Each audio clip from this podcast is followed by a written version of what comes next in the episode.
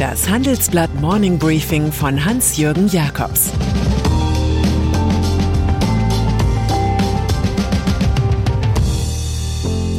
Guten Morgen allerseits.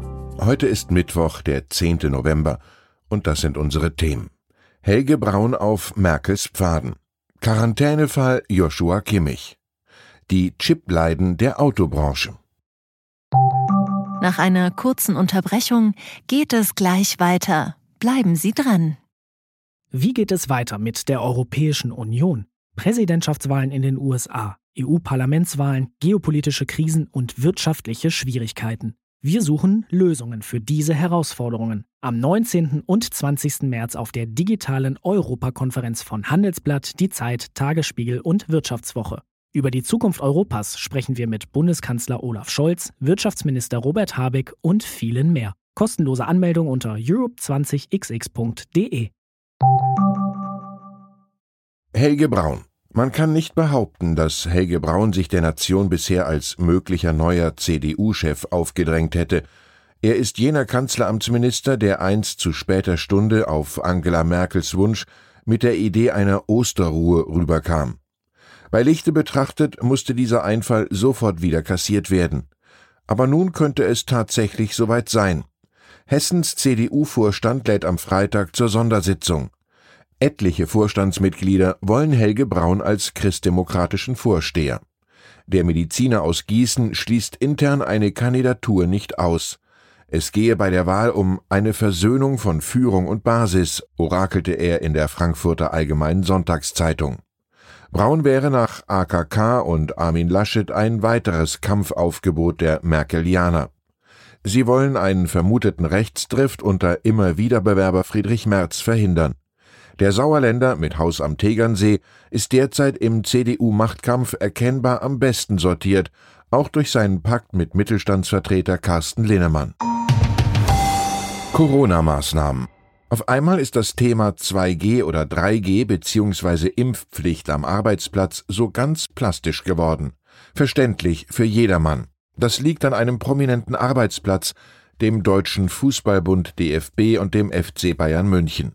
Nach der Anreise zu einem Länderspiel zeigte sich, dass Bayern-Spieler Niklas Süle trotz Doppelimpfung an Corona erkrankt war.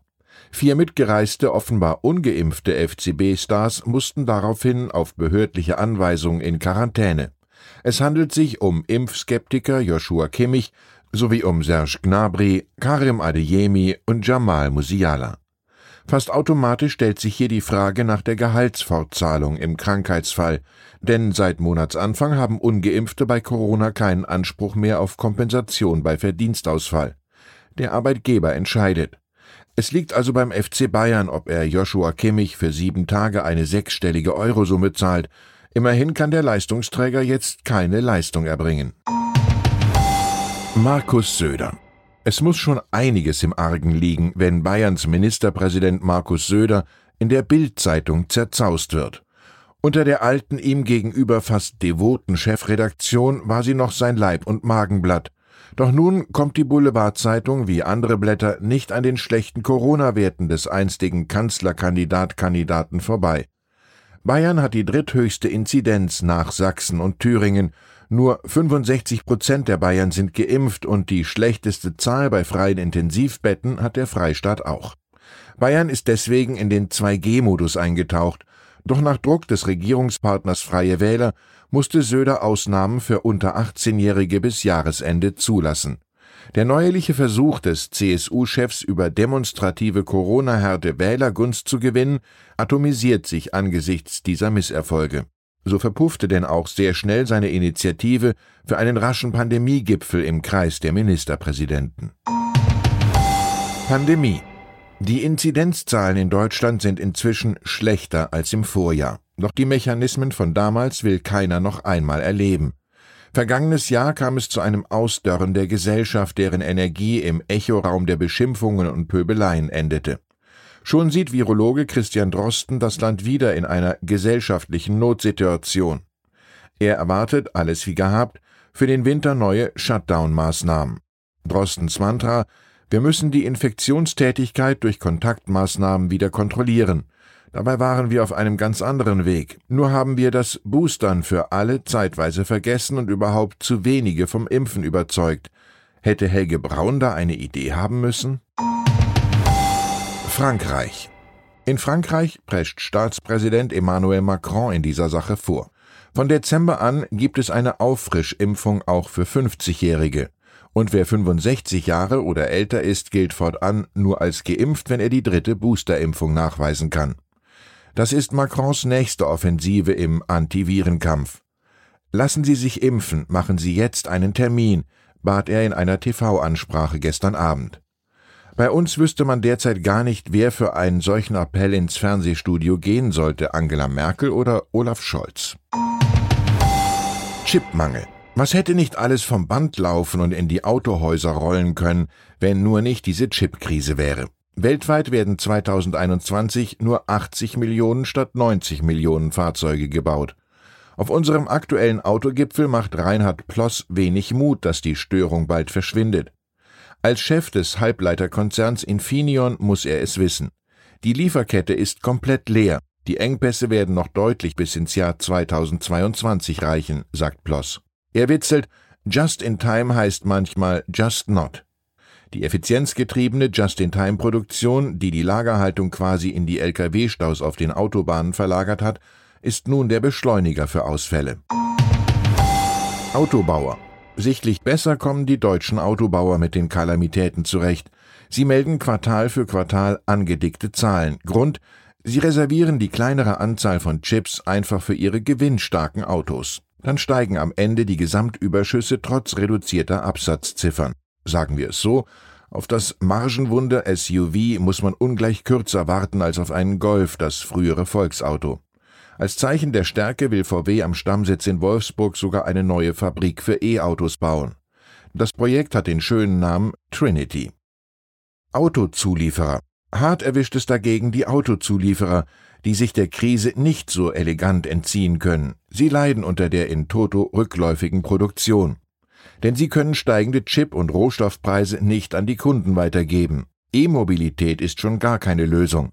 Elektrofahrzeuge brauchen sogar noch mehr Chips als normale Fahrzeuge, sagt Kontinentalchef Nikolai Setzer. China. In der Gesundheit ist SARS-CoV-2 zuerst in China geortet, das Virus, das die Staaten der Welt bedroht.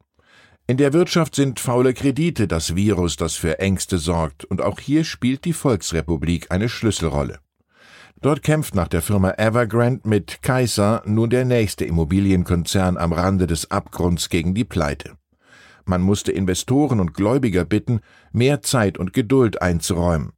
Die US-Notenbank Fed unter Jerome Powell hat wenig Geduld. Sie lässt die diplomatischen Nettigkeitsformeln im halbjährlichen Stabilitätsbericht weg. Finanzielle Spannungen in China könnten die globalen Finanzmärkte belasten, heißt es da. Chinas Sorgen könnten Risiken fürs globale Wirtschaftswachstum bergen und die Vereinigten Staaten beeinträchtigen, warnt die Fed. Mainz. Und dann ist da noch die Stadt Mainz, Sitz des Bischofs und des rheinland-pfälzischen Ministerpräsidenten. Mainz ist Karnevalshochburg und der schöne Flecken am Rhein ist zudem auch im Besitz einer Goldgrube.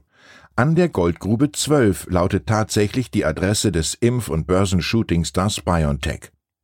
In den ersten neun Monaten 2021 hat er einen Vorsteuergewinn von fabelhaften 10,3 Milliarden Euro eingefahren.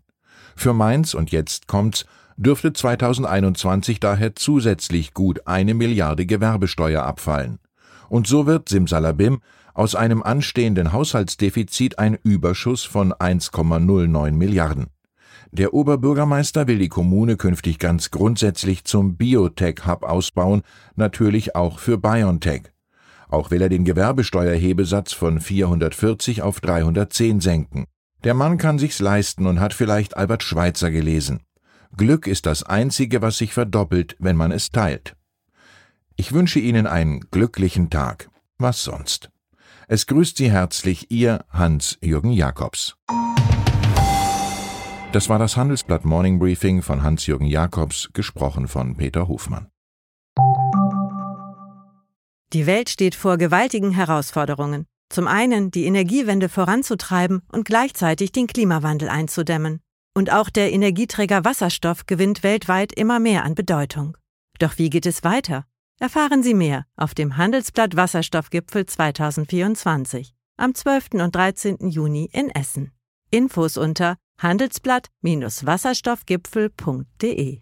Mit dem Vorteilscode Wasserstoff2024 erhalten Sie einen Rabatt von 15% auf die Tickets.